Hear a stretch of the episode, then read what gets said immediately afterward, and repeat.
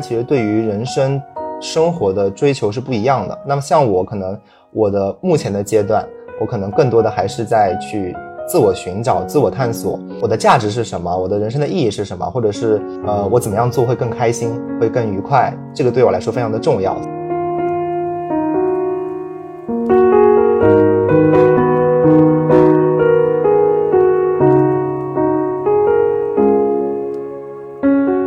真的去看心理医生了，也不能够真正的如你所期待的那样解决你的问题。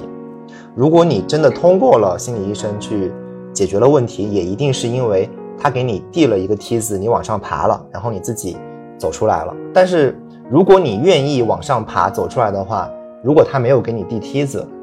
你也一定可以找到一条路。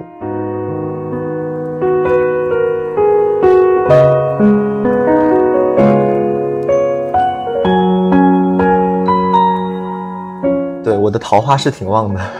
呃，每一份工作经历里面桃花都很旺，但是我其实一直都不会轻易的去迈出尝试的这一步。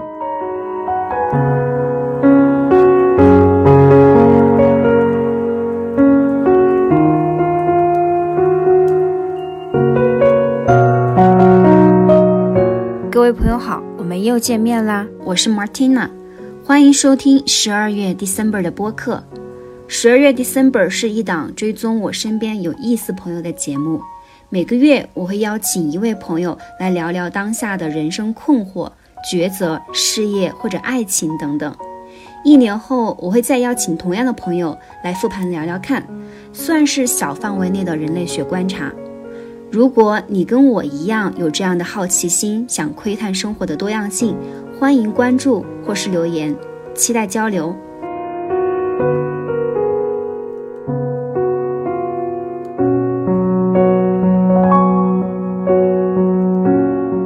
天这位朋友是一位我非常好的异性朋友，他的那种好是让人觉得想要一辈子跟他做朋友的那一种。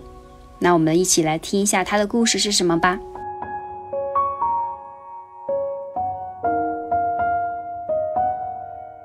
欢迎大家来到十二月 December 的播客，今天邀请到的是我的老朋友子睿。那首先先请子睿来给大家打个招呼吧。大家好。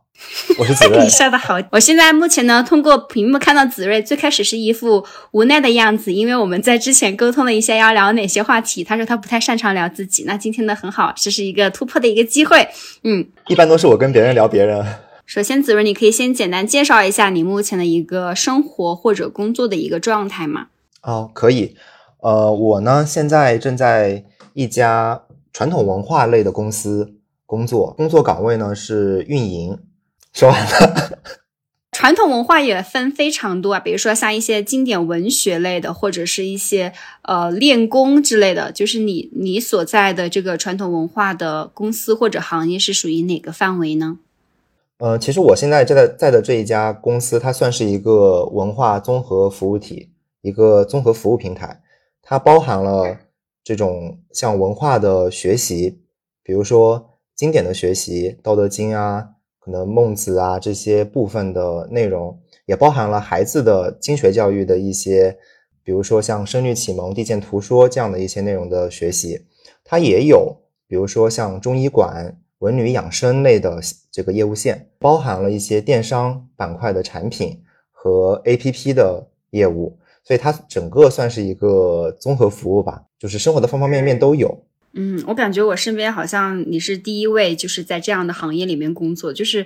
我很好奇，是你自己对运营这种岗位有兴趣呢，还是说你是对整个行业传统文化的行业你是自己比较感兴趣？其实虽然说我现在在这个公司里面担任的岗位是运营的岗位，但其实我个人在这个公司里面做的这个事情，其实不只是运营，因为我在这个里面呢，其实是在这个。叫书房线，那所谓的书房线呢，其实是跟我们的知识付费和一些经学这种传统文化的经典的这这样的一些培训跟教学相关联的这样的一个业务线。它不仅涉涉及到我们的大人，它也会涉及到我们的一些比较小的孩子。那么其实这个业务线呢，它目前不是特别的成熟，它是在起步和完善的一个阶段。那么我们。这个运营的小伙伴在里面，除了会去负责日常的宣传、招生和这种客服以及后端的这些这样的一些服务之外呢，其实我们也涉及到了整个书房的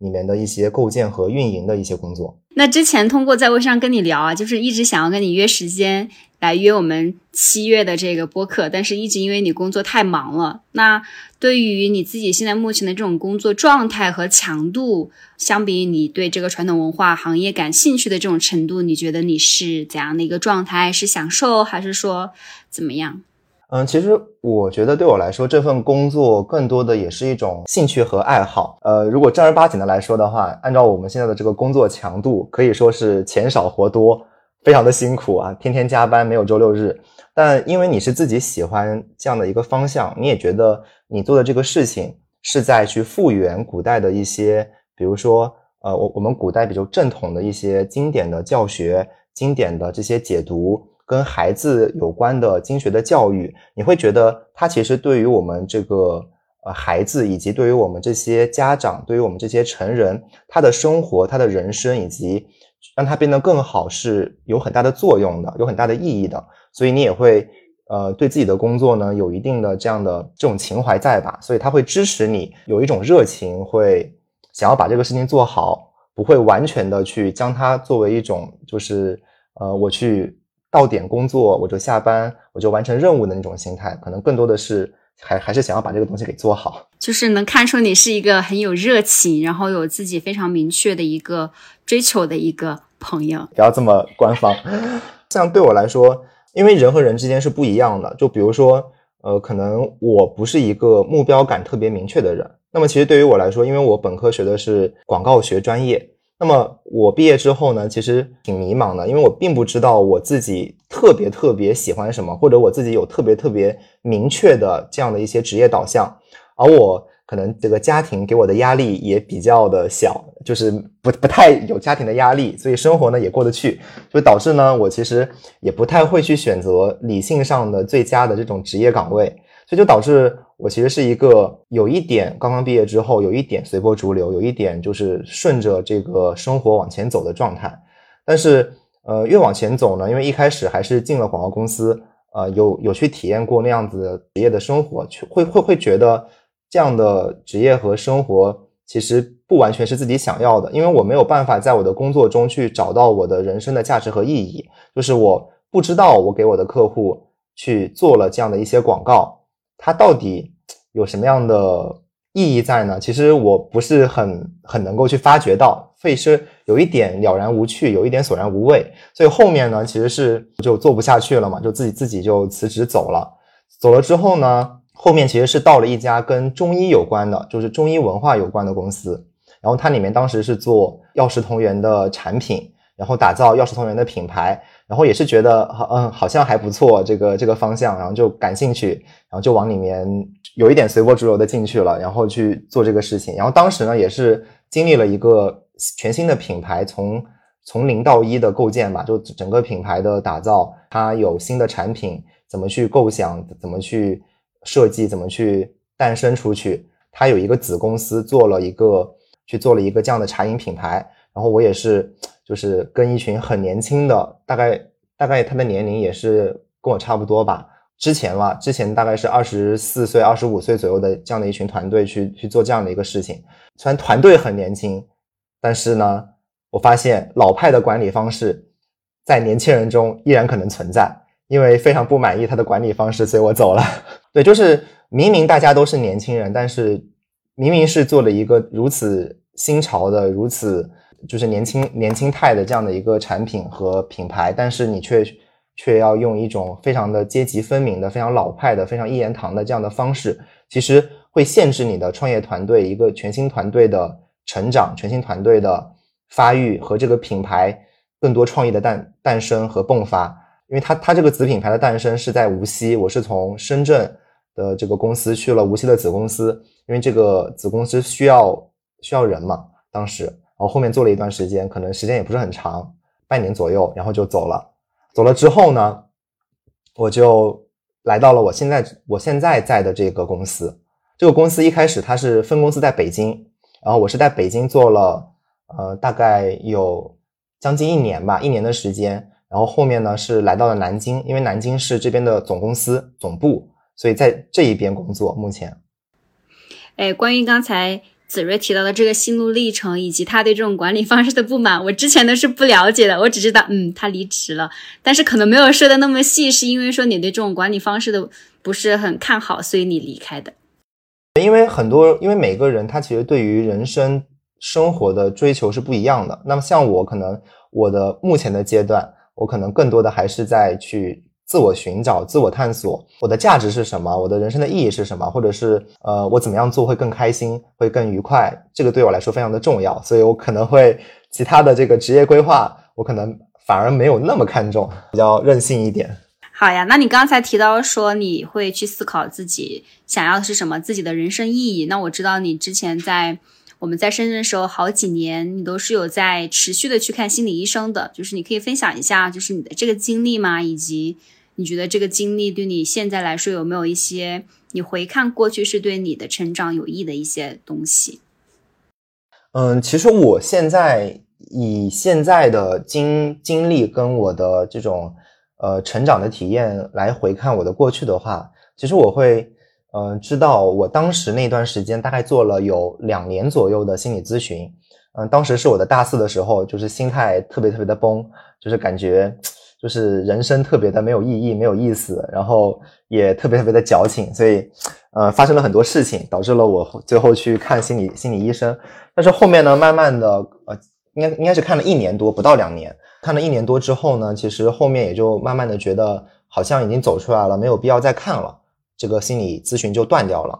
那么我现在在回看这件事情的时候，我会有一种感受和一种想法，其实当时呢，让我能够去走出一段情绪的低谷，或者是不是这个心理咨询的帮助，其实还是我自己，就还是我自己。其实并不是那个心理医生的杜老师帮助我走出来了。他可能更多的是给予在当时情绪低谷的我一个怎么说呢？一个支持，一个宽慰。但更多的，如果你想要走出你人生的这种低谷，你只能靠自己。让我想到了那本书《蛤蟆先生去看心理医生》，就是里面的一个呃主旨，就是说你要自己有那个主动的意识，说想要去帮助自己走出来，你才能够走得出来。对对，所以后面有有的时候，我的朋友问我要不要去看心理医生，因为他们很需要帮助的时候，其实我不完全会去推荐他们去看心理医生，我可能会更多的去，首先先先先跟他多聊一聊吧，因为因为我会非常的清楚，就是你真的去看心理医生了，也不能够真正的如你所期待的那样解决你的问题。如果你真的通过了心理医生去。解决了问题，也一定是因为他给你递了一个梯子，你往上爬了，然后你自己走出来了。但是如果你愿意往上爬走出来的话，如果他没有给你递梯子，你也一定可以找到一条路。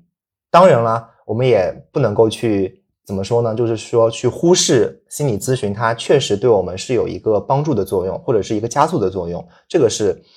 呃不可以忽略的。只不只不过是我们需要去更加的。呃，放大我们自己的作用。如果你能够通过自己去走出来，或者是意识到你自己其实是你人生的主人的话，这件事情可能会让你自己有更大的收获。我就想深究两个点啊，一个是你自己对人生意义这个议题的一个看法，以及你说。呃，比如说有朋友再来跟你咨询说要不要去看心理医生，你可能会先跟他聊一下，因为我之前通过跟你的交流，我知道你是一个特别，就跟你聊天是一个特别治愈的一件事情，所以呢，我们先一个一个来聊，先聊一下关于人生意义的这个吧，就是你通过自己的一些探索和，比如说看心理医生或者跟朋友聊，你觉得你自己的人生意义是什么？就是我现在我还没有完全的答案，我我我只能说比过去的我自己多走了很多步。就是往前探索了很多，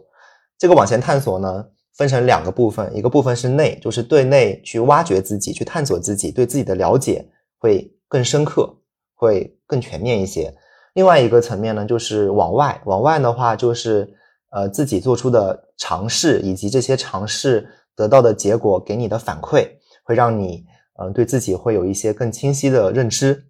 啊也会有一个有一些体验跟收获。就说人生意义的这个东西呢，其实大学的时候的我，为什么当时会陷入到一种人生的低谷呢？其实，其实我是一个非常非常在意别人对我的看法，或者是别人对我评价的一个人。虽然说呢，就是家里面不会给我很大的压力，但其实我自己会给我自己内心会有很多的一些标准，很多的一些期待，很多的一些压力。那么这样的一些压力，当我自己没有办法在很短的时间内给到我自己这种成长、这种结果的时候呢，我会呃没有办法能够维持我内心的一个平衡。那么对于当时过去的我来说，其实我更看重的，或者是我只能够看到的是。呃，那些显性的东西，那些表面的东西，比如说可能拿了什么奖，可能你的成绩，可能这个工作优不优越，可能跟别人比较的这个工资水平怎么样，就是说这些能够被别人、被大家所看到的、所评价的、所去评判的东西，可能是我大学阶段或者大学出来工作的一开始的这样的阶段去认为它是很重要的事情。认为它是非常非常非常重要，它可以去衡量我的价值。越往后面走，越会觉得其实，嗯，其实没有必要这样。因为说实话，因为你的人生是属于你自己的，对不对？那其实别人怎么看你，别人怎么评价你，跟你自己的人生过得幸不幸福，你自己的人生有没有价值，有没有意义，有没有对这个社会有贡献，或者是能不能够感觉到很快乐，其实是没有关系的，完全不影响。就是它完全是两个独立的事情，所以说我可以把更多的精力放在我自己本身的身上，这个这个是我之前的一个状态，但是我后面呢，就是慢慢的接触传统文化的一些工作，以及传统文化的一些内容，其实是让我整个呃人呢会有一些思想上的转变。那你觉得就是转变是怎样的一个转变呢？是在观念上吗？还是？说的不是很清楚，就是说过去的自己能够看到的人生的价值都是呃独立的，都是我作为一个个体，我能够做出好成绩，然后被别人得到很好的评价所独立出来的一个结果。但是后面接触传统文化的话，它更多的会让我们去回到一个整体性、一个文化的整体上来去看待问题。我前段时间有去呃汕头旅游。当时因为是去了我这个非常好朋友、非常好兄弟的这个家里面，他是潮汕人。当时呢是到了他的这个这个家，是一个潮汕的村。他们整个村呢，呃，大部分的人都都都有一个同样的姓氏，就是姓吴，吴姓，有二三十万人。这一个村就有二三十万人，并且呢，这个这个村在海外，比如说东南亚，比如说泰国。啊，可能可能可能美国都都有非常非常多的华侨是他们这个村出去的。就是我发现，哎，很奇怪，他们这个地方怎么有这么多的庙？可以说是三步一庙，五步一祠，走几步路你就可以看到一个小庙。比如说这个小庙，它可能是一个一个一个圣母娘娘，它可能是一个土地神，它可能是一个什么神。嗯，再走几步路呢，你就会看到，哎，这是一个祠堂，他们会分几房几房，什么一房的祠堂，二房的祠堂，三房的祠堂，然后有很多很多的。其他的小祠堂就特别特别多，祖先祭祀的文化非常非常的浓烈。当时我去的时候，因为是端午节去的，所以特别有意思的是看到了他们在一起去赛龙舟。他们赛龙舟的话呢，就是比如说一房出两条船，二房出三条船，就是大家就是三房、四房、五房，然后就是就这个村内部比，然后其他村内部比，然后大家在一起比。就就就这样的一个一个状态，然后大家非常非常重视这个事情，然后在这个端午节去赛龙舟之前，要做很多很多很好的这个吃的，然后去祭祀，然后他们祭祀呢，就是整个村就祭祀一整圈，然后 才开始，就是大家就是一定要为我这个一房争光，二房争光，然后去去赛龙舟，就是就感觉就非常的奇妙。说了这么多，然后然后我们回到主线，就是这个主线。就是你能够看到他们的这个文化保留的比较好的地方，他们其实这种大家的同性的或者是一个氏族的观念是比较重的，大家的这种交往和联系也是比较紧密的。就是我我们可以看到，因为你会知道，其实比如说一房、二房、三房、四房，他们有那么多的祠堂，但是往前推几百年、几千年，他们所有的这些人都祭祀的是同同一个祖先。当时我就走进了那个祠堂，然后我就看上面是写的这个后代去修建这个祠堂的事迹嘛，以及他的祖先当时做了什么什么样的事情。当时呢，可能大概大概的意思就是说，呃，他们原先是春秋战国时期的吴国，你知道吧？当时呢，这个这个越这个越王勾践不就是吴国嘛？这个这个故事里面，他们是吴国的移民，然后当时呢，就是从那个其他地方就迁移到了。这个汕头的这个地方，然后慢慢的、慢慢的，然后到了就是这边这一批人的这个祖先呢，就开始大概可能是在明清时期，在这个地方就落脚了，就一路迁徙。当时呢，其实人不多，人就一点点，然后他们就立下宏愿，说我要将我的这些，就是将我的这个氏族壮大，将我的这个家族给壮大。慢慢的，就从那很少的人，就发展到了这个村有二三十万人，然后以及全世界其实都有很多潮汕人。就是从这个村出去的，然后当时我就我我就有一个触动的点是在于，就是因为我们现代人去看所谓的成功，我们会觉得我发财了，我可能赚了几千万，我赚了上亿，或者是我有一个非常非常非常非常不错的工作，非常非常很好的 title，或者是我做了一些非常非常耀眼的这些这些项目，这些履历说明我是一个成功的人，但是。会让我看到这个局限性是，你的成功仅仅只是你个人的成功，你当下的成功，而且这个成功它可能只能维持二三十年，甚至可能二三十年。我们如果是一个行业啊，比如说房地产，那现在可能房地产行业在在衰落，那之前靠着房地产行业的成功的这些人，他可能因为整个行业的衰落，那么他的工作也会受到波动。那么之前的这些大厂的这些裁员也会因为经济的一些问题有一些波动。那么其实这些东西。它都是短暂的和不稳定的，并且呢，我们也能够看到，其实很多的，比如说，就经常能够听到一些故事。那么，所谓的一些成功人士，因为他过度的忘我的工作，导致了他疏忽了孩子的陪伴跟孩子的教育，让自己的孩子变得所谓的这种比较顽劣、比较这个不学无术、比较酒囊饭袋。就是说，他的这个家庭的教育没有做好，家庭的传承没有做好，所以说他的后代。他的孩子其实是很让他头疼的，你知道吗？当我看到了这个祠堂的故事，当我走到了这个整个几十万人的这个村落里面，当我看到遵从着同一个祖先的这样的一群人在一起去角力龙舟赛的时候，我就在想，有没有一有没有一种我们文化中曾经存在过的所谓的成功？这种成功，它不是将我们的视野仅仅放在我个人。我自己这二三十年有没有钱，有没有权，有没有势的这样的一些落点上，而是能够放到我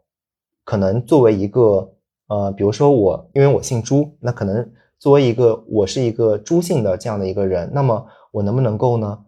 就让我的孩子变得非常非常的，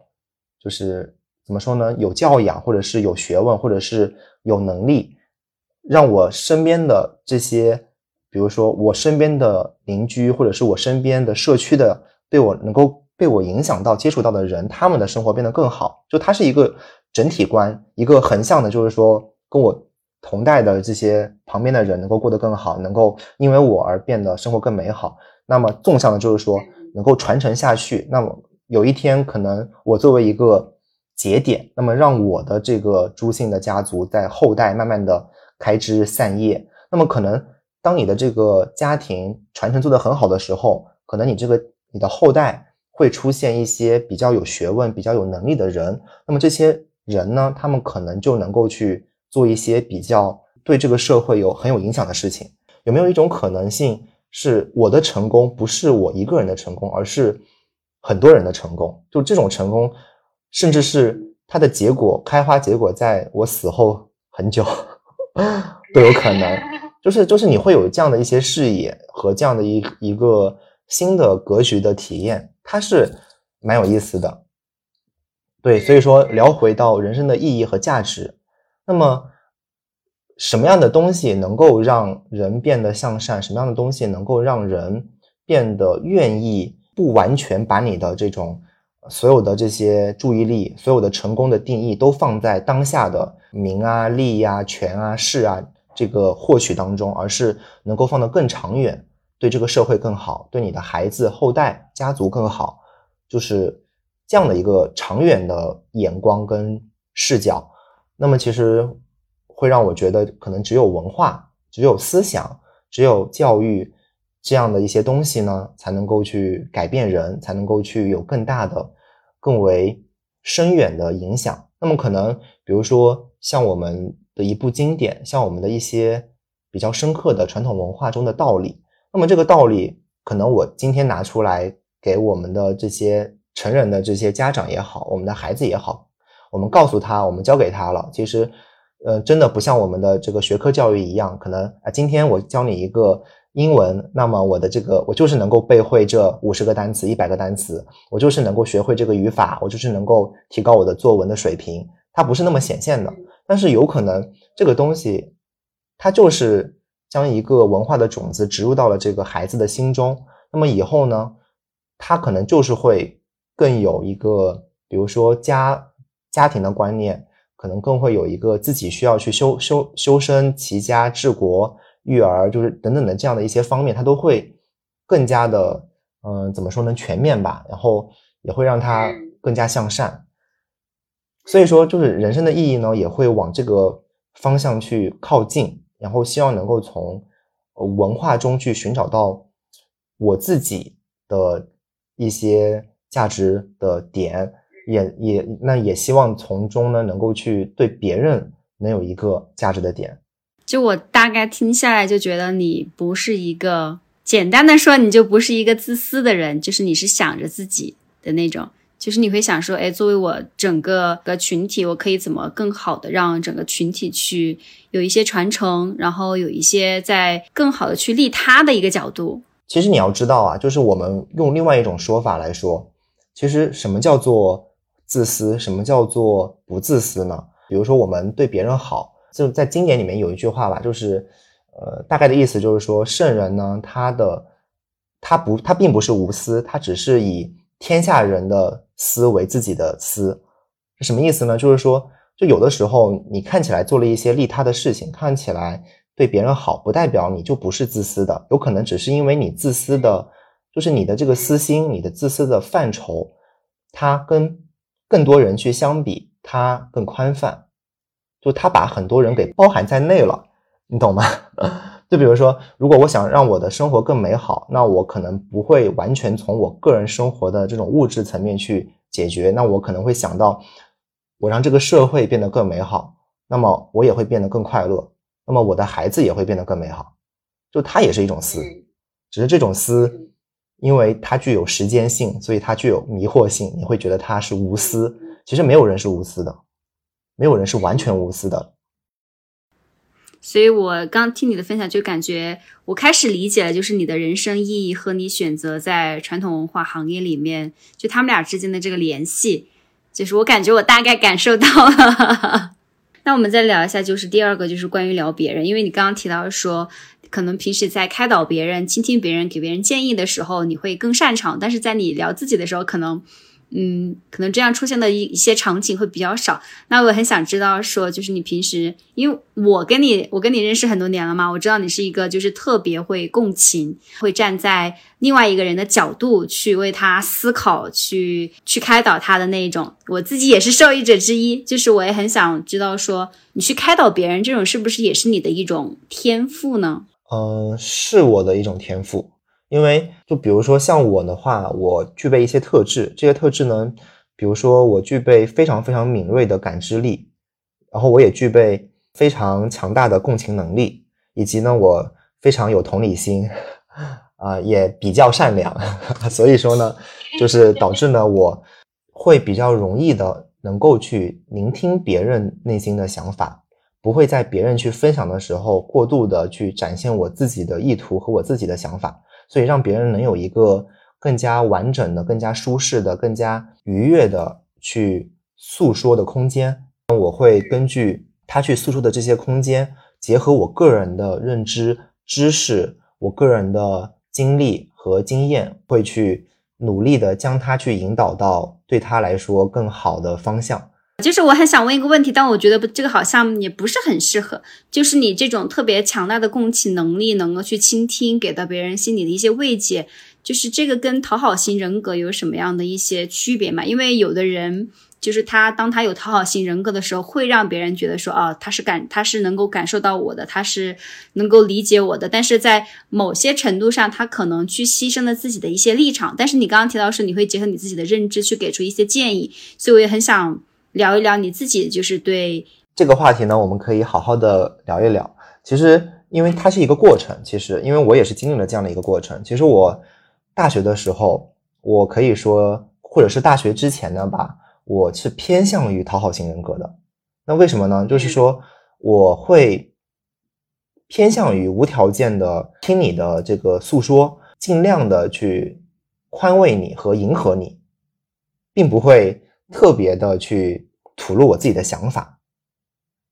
然后也会有一个部分是因为我特别特别重视别人对我的评价，所以我也会因为重视别人对我的评价，我也会往。别人觉得好的那个标准和那个样子去怎么说呢？你说是去做也好，你说是去扮演也好，所以难免的话会讨好别人，这个是很难免的。但是如果我们从我们刚刚的那个话题，就是说去开导别人或者是影响我们的朋友来说的话，其实说实话，讨好的话，它它其实一方面是因为这个，就说我自己吧，就比如说以前的我自己。为什么会去讨好别人呢？一方面，因为你自己比较弱，就是你自己内心的这些思想还不够成熟，内心的这种坚定和立场还不够稳定，所以你可能对自我的怀疑比较多，所以你会比较弱小。比较弱小的时候，你就会想要去讨好别人，或者是顺着别人走，这是一个方向。另外一个方向就是说，讨好的话，对于对方来说，它更多的是一种情绪价值，比如说。今天我考试没有考好啊，我好难过啊。然后你过去跟他一起难过啊，你确实好难过啊，你已经做得很棒了，怎么怎么样？其实他没有，就它是一种情绪价值，它可以有一定的缓解，但本质上它对于真正的根本性的去帮助到别人是没有用的。就对于你自己来说和对于别人来说，它其实是都不是一种长久之计。讨好是这样的。那我现在随着我个人的成长，我的经验、我的见识、我的知识、我的文化的素养的成长呢，我慢慢的会变得比以前更加的稳重、成熟和坚定。那么这个时候呢，我可能跟别人去沟通的时候，不会完全去迎合别人了，因为这个时候我内心可能会对好是什么，就是说一个更好的标准，一个。呃，更和善的结果有一个自己的理解、自己的解读和自己的判断。那么这个时候呢，当我去听到别人去有一个倾诉，或者是遇到一个困难和问题的时候，我不会完全去顺着他，我会去呃以我理解的更好的那个样子去怎么说呢？去引导他。就是说我仅仅的只是讨好你，去顺着你的情绪走，去宽慰你，其实是没有用的。但是我真正的。真诚的是希望我能够帮到你，那我帮到你是什么？是怎么帮到你呢？是给予你，首先你让帮助你去分析你遇到了什么样的问题，让你能够清楚的认识到你的面对的困难和局面是什么。其次，我希我希望结合我个人的经验，我个人的这种知识和能力，给予你一条能够正确走出你当下困境的路径。这个路径它是方法。它是理性，它是一步一个脚印可以走出来的这样的一个方案吧，大概是这样。所以说，就是我会就跟朋友沟通的时候，尽量的能够往就是帮助他走出来，找到走出来方法的那个方向去引导。那那我们去形象一点想象的话，那比如说有有一个人，呃，他需要帮助，啊，就是所谓的讨好，就是在他的下面蹲着去拍他的背。那么所谓的引导呢，就是站起来，然后伸出一个手，说你要不要握住我的手，我把你拉起来。对，这就是讨好跟引导对于朋友的区别。那么对于自己来说，也是说明你肯定更成熟了嘛。就是刚听你说完这些，再结合你自己刚才提到的你对人生意义的了解，我觉得你特别适合去做生命教练。我不知道你们这有没有听过 life coach 这种？对我是。比较适合做老师、心理心理医生或者是创意这些方面的东西，就灵性各各种方面，我是都比较适合的。就是结合你刚才，我就觉得你特别适合，就是你的强大的共情能力，再加上，呃，你愿意去给人家做这样的引导，我是特别，我自己是觉得你可以再去多了解一下生命教练，他其实不是一个老师，他更像是一个呃帮别人搭梯子的一个人，呃，因为我自己是从这样的经历里面有受益的，嗯，所以呢，我也比较推荐，我觉得你很适合去做这样的人，你可以了解一下，回头回头我给你发一些链接。我可以生命教练加文化，哈哈，对呀对呀，好呀。刚才提到那个部分，那我也很好奇，就是你自己啊对婚恋观和感情观的一些看法。因为就是我们俩认识应该好多年了，应该有个一五到二三，我们俩认识八年了。就是我理解的 太可怕，我理解的子睿他是一个非常优秀，然后非常帅气，请接受我的赞美。对，然后有很有自己想法的，跟他的同龄人的男生是很不一样、很特别的一个人。但是呢，我会感觉到，就是他自己在感情上是非常谨慎的。他不会说，因为我，比如说很多，其实刚进大学的时候，很多人会因为哇，我进大学了，所以我要去找一个对象，我要谈个恋爱之类的。我可能因为认识你比较晚啊，我，认识你应该是大三大四的时候，可能没有看到这这一面的你。但是从通过后面跟你的了解，我觉得你是一个对感情非常谨慎，但同时你自己是一个自身是一个非常优秀。就是如果说你想要去开启一段恋爱，我觉得身边是应该有很多，呃，至少在呃外人看来觉得是非常匹配的一些人。感觉你是就是你是那种身边。男生中特别稀缺的，就是非常优质的男生的那种，所以我也很好奇你自己为什么就是对你的感情这么的谨慎，然后以及你自己有没有对感情啊或者婚婚姻有一些期待？对，我的桃花是挺旺的，呃，每一份工作经历里面桃花都很旺，但是我其实一直都不会轻易的去迈出尝试的这一步，就无论是大学还是后面的工作中，因为其实我对于这个。感情的或者亲密关系的这个东西呢，就这个方面呃还是比较，就是怎么说呢，就是也其实也不是谨慎，就真的是没有碰到适合的，或者是自己觉得能够交流的，就特特别特别这种深入交流的那种感觉的状态的那种伴侣，对我来说，可能可能就是我的爱情观对我来说，就是物质享受的层面它也很重要，就比如说可能外表啊，呃。什么物质享受啊，就是其他的方面也很重要，但更重要的可能就是匹配度，或者是怎么说呢，灵魂的匹配度吧，就就这个层面。我终于想到一个怎么样去描述自己为什么会这样的一个，就是就是怎么去描述它了。因为对我来说呢，其实对我来说，爱情或者对我来说这种亲密关系或者是婚姻，它并不是一种取悦自己的手段。呃，比如说，可能现在很多大部分的这个同龄人，他们更加追求的这种比较自由或者是勇于尝试的这种观念，其实我也非常赞同。但只是因为我性格上或者是我本质上可能是一个就是不是这样的人吧。因为对我来说呢，嗯，一段感情是一件成本很高的事情，是一件很重视的事情，很重要的事情。因为呢，我不仅重视我自己在这份感情中的能够得到什么，其实我也非常非常重视我的伴侣可以在我们的这个感情中可以获得什么。所以说，对我来说，就是它是一个，就不管是谈恋爱还是婚姻，对我来说，它都是一个，就它不是一种我因为情感上面的触动，或者是因为动心了，然后我没有加以很。全面的理智的思考，然后就进入这样的关系去快乐、去愉愉悦的这样的关系，而是我要想清楚，就是我可以为对方做什么，或者是我对方也可以为我做什么，就是我们之间更多的是一种偏向于去经营感情吧，这种感觉。嗯，因为我要去经营感情，就好像说我会对这个结果负责，就是我比较重视对这个结果负责，呃，所以嗯。就不太会轻易的迈出这一步，对对对，所以因为因为我一直以来都希望说能够在感情中不仅仅要收获快乐，而是它可以让我变得更好，我也可以让他变得更好，我们可以一起成长，互互相成就，这对我来说是非常非常重要的。对，那么可能可能就是更多的我遇到的大部分的女孩子，可能在于就是我们互相成就的这样的意愿上没有办法达成统一，就没有办法迈出那一步。是这样的，因为大家的经验和这个经历不一样，其实大家对于成长的意愿是真的不同的。那比如说像像你啊。你现在有这么多的项目，这么多的尝试，你非常勇敢的去迈出自己人生的每一个新的方向的新的尝试，新的一步，那都是非常非常非常多新的体验、新的经验，都非常非常的好。但可能对于某一些人来说啊，那这个就是还不如在一份本职工作里面稳稳妥妥的更加的好，更加的好嘛，对吧？那就会有人会这么想。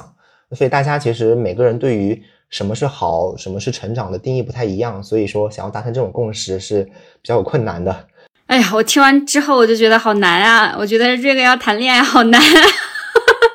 嗯，其实还好，因为像我这样性格的人，就注定是会比较晚，就是比较晚开始。就是算过算过八字，看过是不是？呃，对，算过。其实我很小的时候，我妈就跟我算过。当时我还我还上小学，然后我妈就跟我说：“啊，子睿，你是大器晚成型的，然后你结婚也会比较晚。”然后后面呢，后面成人了之后，自己也找找过一些朋友，就稍微看了一下，大家有意思嘛，然后也说，啊，确实会比较偏晚。那么根据我最近的一位朋友的消息，可能我明年可能有机会，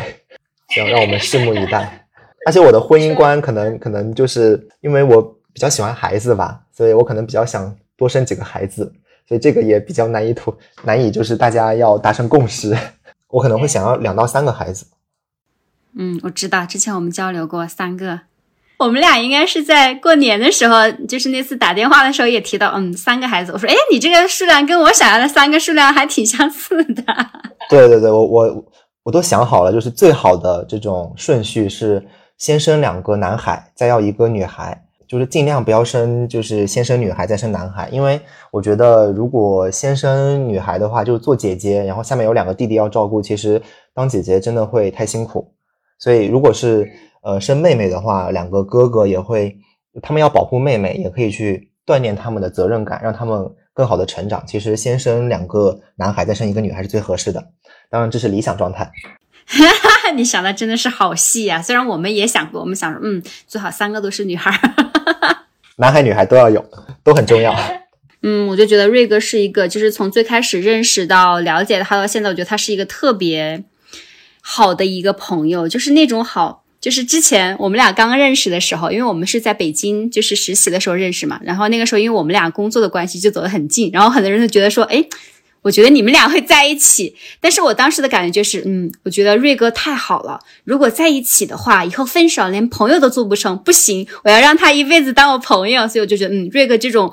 呃，这种男生就好到你就觉得说，你不能这辈子不能错过他，就是你一定要跟他一直当朋友，你才能够去保持跟他的联系。所以我就觉得，嗯，就是如果听众朋友们有想跟瑞哥成为朋友的，嗯，你可以呃联系我一下，我帮他筛选一下，就是一位非常非常。好的朋友，会的会的，我们会成为一生的朋友。好呀，那我们聊聊一下最后一个问题吧，就是关于二四年目标。因为今呃现在是七月份嘛，那如果说一年之后我们再来聊一期播客，你期待说在那个里面去复盘，看自己的改变的一些方向大概有哪些呢？啊，我先立一个桃花，我也想明年 check 一下。其实呢，就是如果说是二零二四年的目标的话，因为我们今年现在整个的这个公司，那我因为我们这条业务线它是属于。呃，跟教育相关联的，那么它也是属于传播文化最为重要的一个端口。目前呢，还在一个基础的摸索和铺排的阶段。当然是希望今年所有的这种非常非常杂、非常非常细、非常非常繁忙的工作呢，都能够为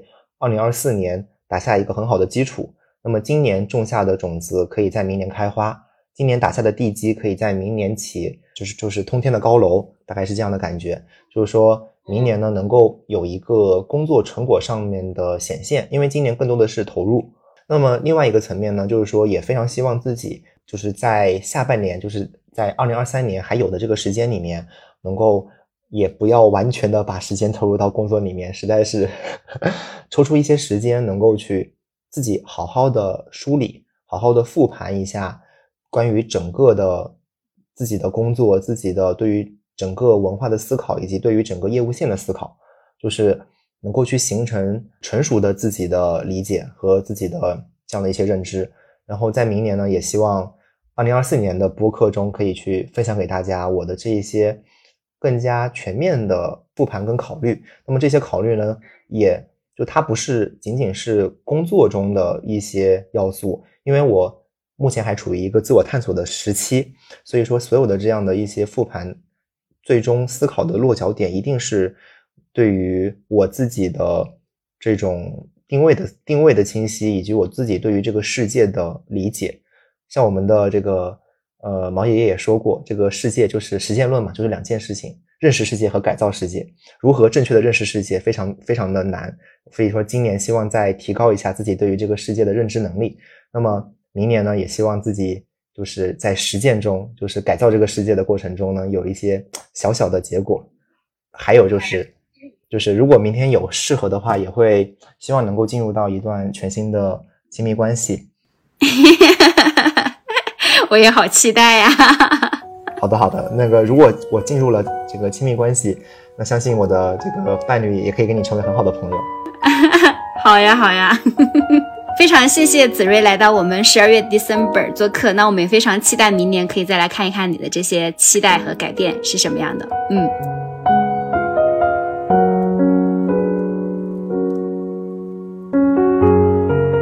谢谢可爱的你收听完我们的播客。如果你喜欢十二月 December，欢迎分享给你的亲朋好友，特别是正处于人生迷茫阶段的朋友。也欢迎在小宇宙、喜马拉雅、网易云和苹果 Podcast 上面给我们评分。